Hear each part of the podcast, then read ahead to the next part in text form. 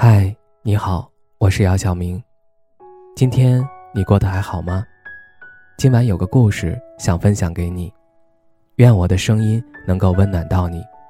听完故事早点睡，晚安，长夜无梦。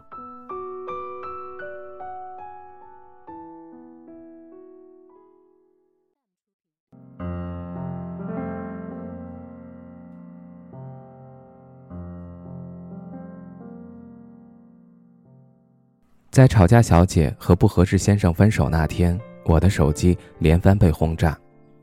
先是吵架小姐打来电话诉苦，后是不合适先生打来电话问她的行踪，顺带诉了苦。我的手机电量从百分之六十直线下降到百分之二十低电量提醒。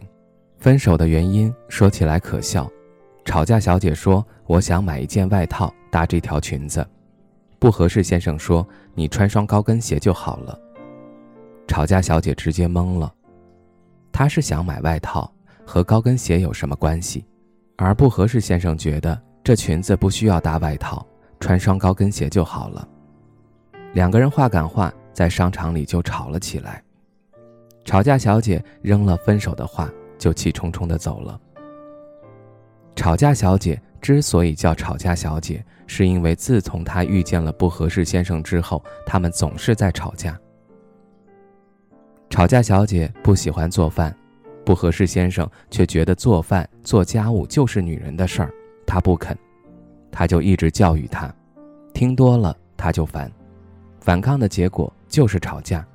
不合适先生不喜欢女孩子化妆，吵架小姐却喜欢打扮。他常说的一句话是。女孩必须精致，她出门必洗头，洗头必吹干，脸必抹过护肤品，衣服必是搭配过的，这些在她看来都是麻烦。她一脸不高兴，她自然也不高兴。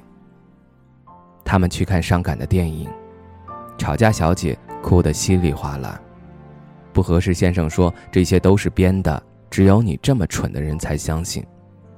他告诉他这是真人真事儿改编的，他依然觉得他蠢才会信。吵架小姐觉得这人不讲道理，两人又是吵一架。精致的吵架小姐也有二逼的时候。她在生日会上生动地表演了一曲忐忑，不合适先生就不乐意了，一脸的鄙视。吵架小姐的可爱合群在他眼里。全成了丢人现眼。吵架小姐知道他们俩不合适，她的一言一行，她都在挑剔，她小心翼翼说话做事儿，还是合不到他心意。可他爱他，一直在坚持，想着磨合磨合就好了。磨合了五个月，情况越来越糟，吵架越来越多，小到吃饭还是吃面。无聊到女生上厕所该不该踩马桶，他们都能吵一架。这一次，吵架小姐终于不愿意坚持下去了。有的人，不是不爱，可是相处起来就是觉得处处都是磕磕碰碰。你们的习惯不同，你们的喜好不同，你们的看法不同，一个爱运动，一个懒。一个上进，一个安于现状；一个喜欢热闹，一个好静。你们说话不在一个频道，你时时觉得都在对牛弹琴，他的每句话都戳得你生疼。其实你知道，你们一点也不合适。你不信不合适的理论，你偏要试试看，花了大把时间和力气才醒悟，原来怎么磨合都没有用。你们截然不同的思维和行为方式根深蒂固，不是一句喜欢就能完全改变。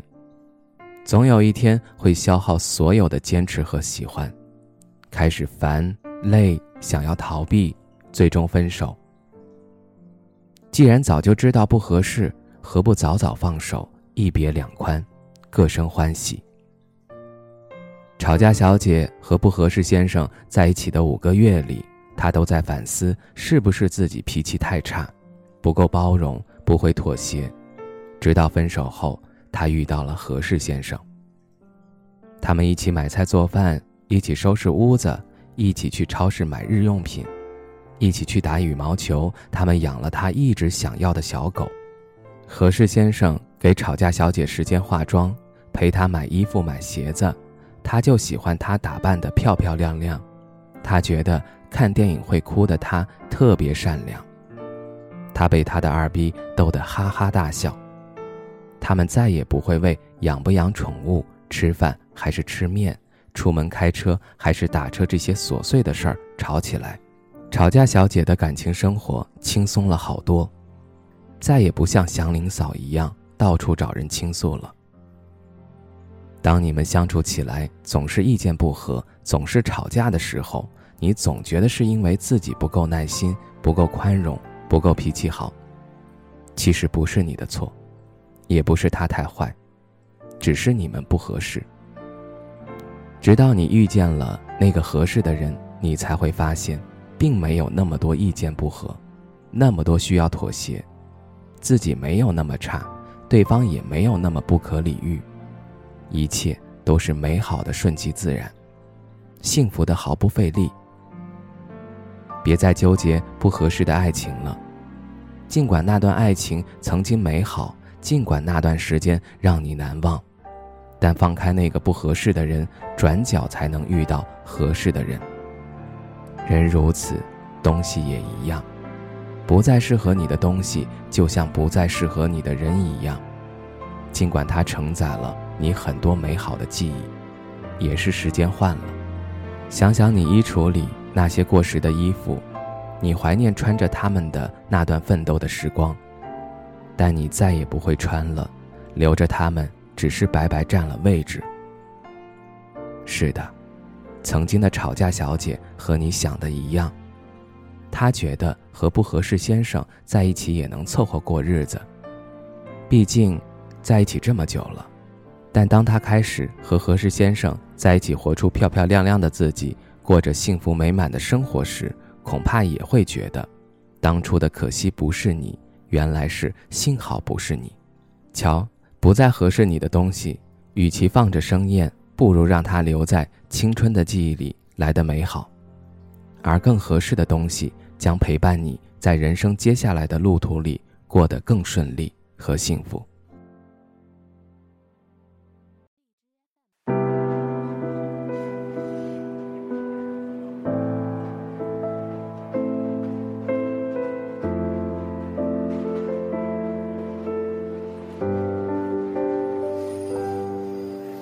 我思念和雪一起下，能否再见你？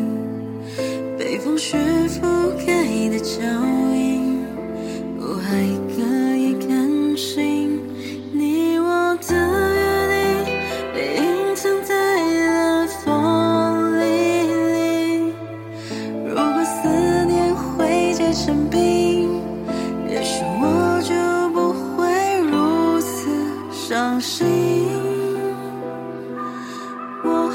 在风雪里等时间一点点一点流去，天空会不会慢慢的放晴？霜停在我的眼眸，快结成了痂，